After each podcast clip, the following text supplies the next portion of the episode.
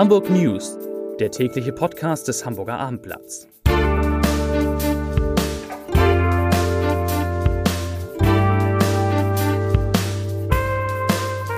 Herzlich willkommen zum heutigen Podcast. Was ist heute für ein Tag? Donnerstag.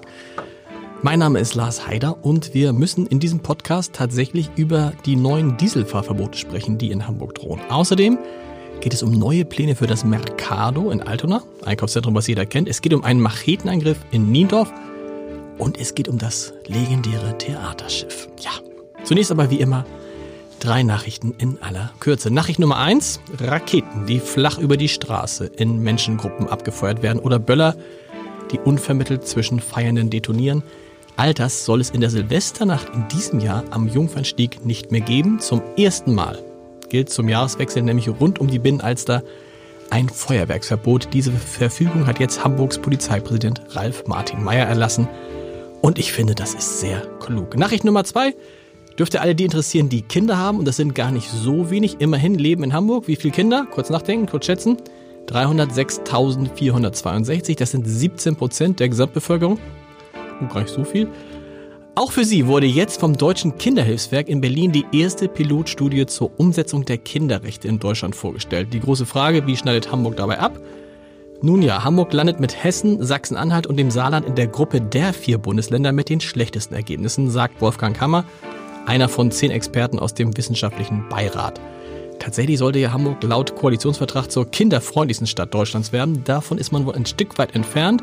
Das schlechte Abschneiden ist zurückzuführen auf unterdurchschnittliche Ergebnisse bei Bildung, Lebensstandard sowie Freizeit, während die Stadt bei Beteiligung und Gesundheit zu den besten Bundesländern zählt. Und Nachricht Nummer drei: Hamburg wird um ein historisches Schmuckstück reicher. In den kommenden zwei Jahren soll das Museum Elbinsel Wilhelmsburg von Grund auf restauriert werden. Und dabei entsteht dann auch ein Flutmuseum, das an die große Flutkatastrophe von 1962 viel stärker als bisher erinnern wird. So sieht's aus. So, drei liebe Kollegen sind im Podcaststudio und einen kriegen wir hoffentlich nachher per Telefon zugeschaltet. Jens Meyer-Wellmann, der Mann, der nie da ist. Fangen wir an mit Daniel Herder aus der Lokalredaktion. Polizeireporter, unter anderem Polizeireporter. Und schon in Vorweihnachtsstimmung. Heute Abend ist nämlich große Weihnachtsfeier im beim Hamburger Abendblatt. Und wie ich dich kenne, Daniel, hast du morgen frei. Das ist leider nicht richtig. Oh. Ich bin morgen auf jeden Fall im Dienst. Oha. Allerdings hat der Kollege frei. Also insofern bist du bei dem Ressort ja auch nicht ganz verkehrt ganz, jetzt. Okay, ne? da habt ihr es aber, das, oh, du hast aber was aber nicht geschickt. Es ja, hat einen, Mach, einen Machetenangriff in Niendorf gegeben. Ja, und zwar von dem Einkaufszentrum Tibak, da wo auch der Weihnachtsmarkt stattfindet. Nordische Weihnacht heißt der. Da soll es einen Angriff gegeben haben mit einem langen Messer oder einer Machete. Die Polizei ist sich da noch nicht ganz sicher. Okay. Es wird ja auch noch weiter ermittelt. Und zwar soll es wohl so gewesen sein, dass ein Mann einen anderen Mann bereits im Supermarkt getroffen hat. Dort soll es schon zu einem verbalen Streit gekommen sein. Der Streit verlagert sich nach draußen und dort soll dann der eine Mann entweder das lange äh, Messer oder die Machete gezückt haben und dem anderen damit ins Gesicht geschlagen haben und ihm eine 15 Zentimeter lange stark blutende äh, Schnittverletzung an der Wange zugefügt haben. Mit diesem Messer oder dieser Machete? Richtig, genau. Ganz kurze Frage, was sind das für Menschen, die durch Hamburg laufen und ein langes Messer oder eine Machete dabei haben? Tja, das müsste man die wahrscheinlich im Einzelfall selber fragen, aber solche Angriffe gab es tatsächlich ja immer wieder. Zuletzt hatten wir es... In Barmbek, ähm, ne? Nee, in Horn. Ach so, in, Horn, Horn waren okay. es tatsächlich. Mhm. Äh, es war kein Angriff, es war erstmal nur eine Bedrohung. Ich bin mir nicht ganz sicher, ob dabei auch die Machete eingesetzt worden ist. Jedenfalls kam es dazu keine Verletzung. Dann hatten wir im März nochmal einen Angriff da ist ein 17-Jähriger am S-Bahnhof Tiefstack was, mhm. glaube ich, mit einer Machete und mm, zwei weiteren Begleitern auf eine Gruppe von vier jungen Männern zugegangen. Mit einer Machete. Fragt man sich natürlich, diese Buschmesser sind natürlich äh, wirklich nicht ganz ohne, wenn man mal sieht, wie sie aussehen. Äh, es ist nur nicht ganz klar, ob sie wirklich unter das Waffenverbot mhm. fallen, mhm. weil sie auch einem bestimmten Zwecken Gebrauch dienen. Also zum Beispiel Im bei Garten, Garten ja. richtig bei Gartenarbeiten. Deswegen kommt es dann natürlich auch immer auf den Kontext an. Ne? Und das muss natürlich in diesem Fall auch erstmal alles ermittelt werden. Aber man kann die völlig frei kaufen. Im Baumarkt seines äh, Vertrauens, mehr oder weniger. Ja, genau, richtig. Ne? Darf man die denn eigentlich in der Öffentlichkeit so mit sich führen? Ja, das, das ist ja das, was ich meinte. Also eigentlich nicht. Das, das Gesetz sagt ja auch eindeutig, du darfst es, ähm, oder besser gesagt uneindeutig, du darfst so, so einen Gegenstand zwar mit dir führen, also auch ein Messer mit einer feststehenden Länge von feststehendes Messer mit einer Länge von mehr als 12 Zentimetern. Aber du musst dann halt auch nachweisen können, dass du es dass du es etwa benötigst für die Brauchtumspflege oder der Berufsausübung. Ich glaube, beides kann man in diesem Fall ganz sicher ausschließen. In dem Fall Tibak, da ging es nämlich äh, offensichtlich um Geldschulden zwischen den beiden Männern, die Okay. sich gekannt haben sollen. Und weiß man denn, also weiß die Polizei schon, wer der andere ist? Konnte der das Opfer aussagen? ich, Nee. nee, weiß ich nicht. Wir haben hier einen Zeugenaufruf. Okay, sag Ähm, mal. Ja, der Mann soll etwa 25 bis 30 Jahre alt sein, ähm, blonde Haare haben, einen Bart und eine sehr athletische äh, Statur gehabt haben. Und es soll sich wohl um einen Osteuropäer handeln. Darauf deutet zumindest sein starker Akzent hin. Wer Hinweise hat, meldet sich einfach bei der Polizei. 110? Nee, wahrscheinlich nicht. Nein, nein, bitte nicht. Kann, bitte nicht. Bitte nicht. Äh, 428656789 mit der Hamburger Vorwahl. 428 65 67889. Daniel, vielen Dank. Hanna Lotte Mikotai, du kennst dich ja in Niendorf gut aus. In Niendorf. Ich Oder nicht? war schon mal da. Ach so. Ja. Ich dachte, du bist du da nicht aufgewachsen? Nein, bist du nicht. Nein, ich wohne in Ottensen. Ja, aber ich dachte, du seist in Niendorf. Da habe ich mich geirrt. Ich dachte, du seist in Niendorf groß geworden. Ah, Dann sprechen wir nicht über Niendorf. Ottensen ist ja ganz, da, du kennst, da kennst du dich denn ja sehr gut aus und tatsächlich geht es ja auch in deinem Thema so. Hanna-Lotte Mikoteit aus der Wirtschaftsredaktion. Das Mercado. Kennt jeder, eines der bekanntesten Einkaufszentren. Ah, Wahrscheinlich das größte da in der Ecke, Altona, ja. Also in Altona-Ottensen ist es das Größte, ja. Und irgendwie hat man da lange nicht gehört, dass da irgendwie sich was tut und jetzt tut sich was. Genau, nach 25 Jahren ähm, ist es her, dass das Einkaufszentrum eröffnet wurde. Also nächstes Jahr sind das 25 Jahre. Und anlässlich dieses Datums hat man sich jetzt überlegt, man will da mal wieder ein bisschen Frische und neuen Look reinbringen. Und jetzt investiert also der Betreiber und der Wer, wer Eigentümer. betreibt das? Ähm, die Firma heißt Sierra. Das ist eine portugiesische Handelsfirma, also ein Riesenkonzern Okay. eigentlich. Und die haben auch eine deutsche Niederlassung. Die haben in Hamburg das Mercado als betreiben sie und das Wandsbek Carré. Ah, okay. Und dann gibt's noch natürlich einen Eigentümer, Union, Union Invest heißt der, und die zusammen investieren jetzt drei Millionen Euro, um das Mercado aufzuhübschen, würde ich mal sagen. Also es wird heller, es wird moderner, es werden so Schiffsanmutungen auch da eingebaut. Das Ganze hat ja so ein bisschen Industriescharme auch und das soll jetzt einfach nochmal, ja, schöner werden für Mieter und für Kunden. Denn, Denn? ähm, Aha, die Zahl der Kunden ja, sinkt. Nein, also das kann man hier nicht sagen. Also das Mercado ist sogar ziemlich stabil. Das Okay. steht ganz gut da mit 24.000 Kunden am Tag. Das ist Viel. für das es ist ja im Vergleich ein kleines Ja. Center, also im Vergleich zu ECE-Centern ist es sehr klein oder relativ klein, aber auch die haben natürlich Mühe, so äh, wie kommen wir jetzt klar? Und deswegen sagt man eben, man muss da irgendwie was tun. Ähm, es gibt auch mehrere Leerstände an Flächen, die zwar jetzt neu belegt werden sollen, aber noch nicht belegt sind. Und deswegen, ja. Reichen da drei Millionen? Drei Millionen klingt jetzt nicht so viel für so ein Einkaufszentrum. Nee, aber es ist, also ich habe mir das ja gestern angeguckt. Ich durfte als Erste so mal gucken, was passiert da eigentlich. Das geht im Januar los mit dem Umbau. Und das ist schon teilweise echt witzig, was die machen. Also die haben so Street Art Künstler da eingeladen. Dann haben sie so ein, so ein ähm, äh, Container aufge, wird aufgesägt und der wird da an den Wänden etabliert. Es gibt so Schiffsplanken. Also es, es ist wirklich so Beton, Holz, also so was Wird man, nett. Ja, ich glaube, das wird ganz schön. ja. Es wird vielleicht ganz nett. Vielen Dank. Stefan da aus unserer Kulturredaktion. Lieber Stefan, das Theaterschiff. Eine Legende unter den Hamburger Theatern. Es gab ja neulich dieses, wie soll ich es machen, nett sagen, Füllhorn aus Berlin. Über eine, Viert- ne, eine knappe Viertelmilliarde mit allem, was Hamburg dazu zahlt. Eine knappe Viertelmilliarde wurde ausgeschüttet. Wie viel davon kriegt das Theaterschiff? Weißt du es aus 1, irgendwas Millionen?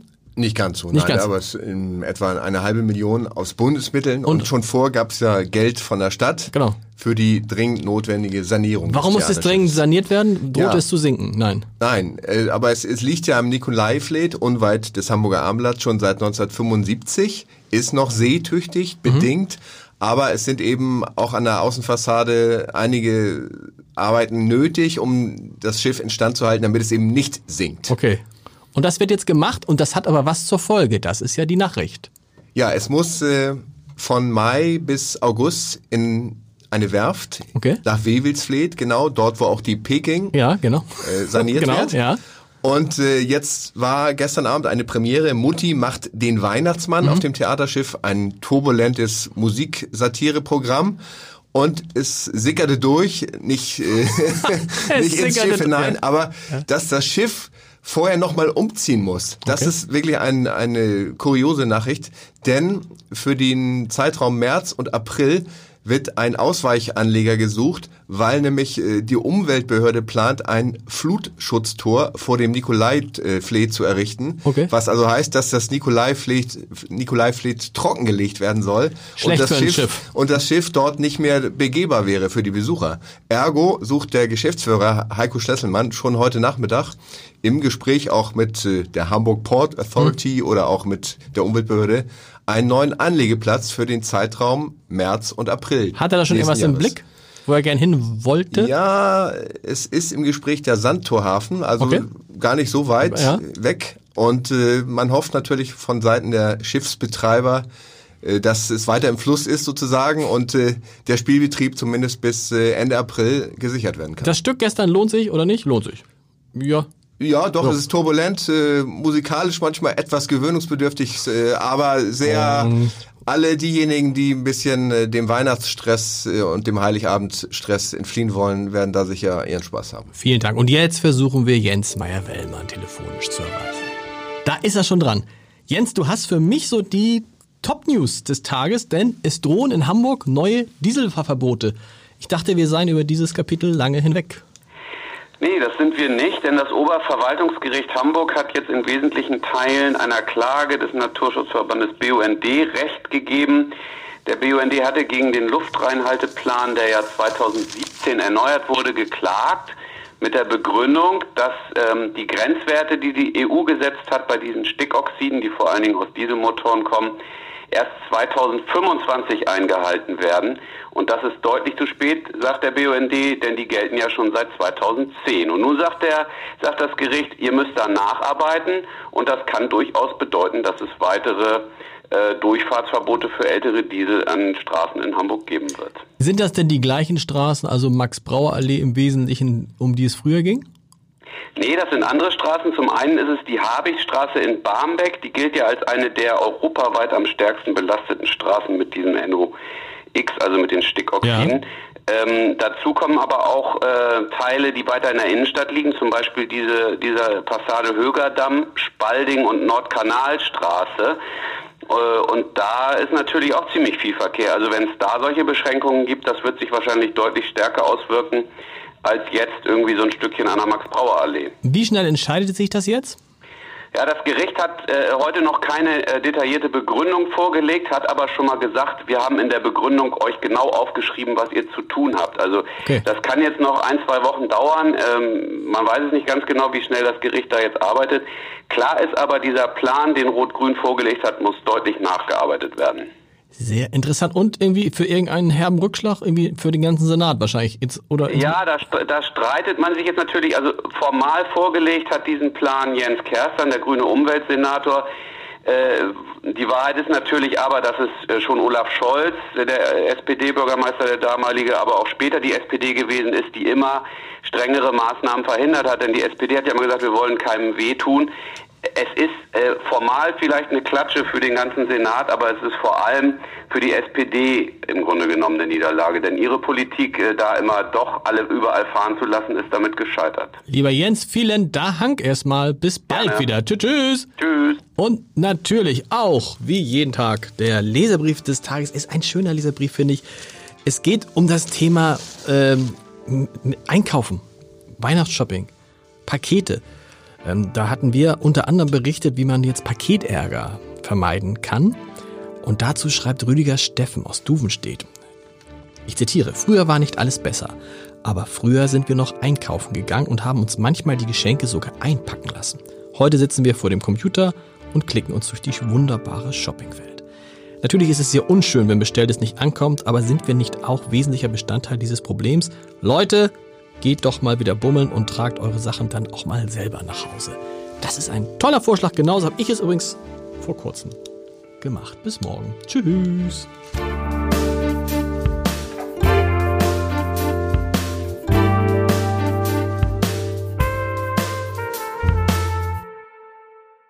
Weitere Podcasts vom Hamburger Abendblatt finden Sie auf abendblatt.de slash podcast.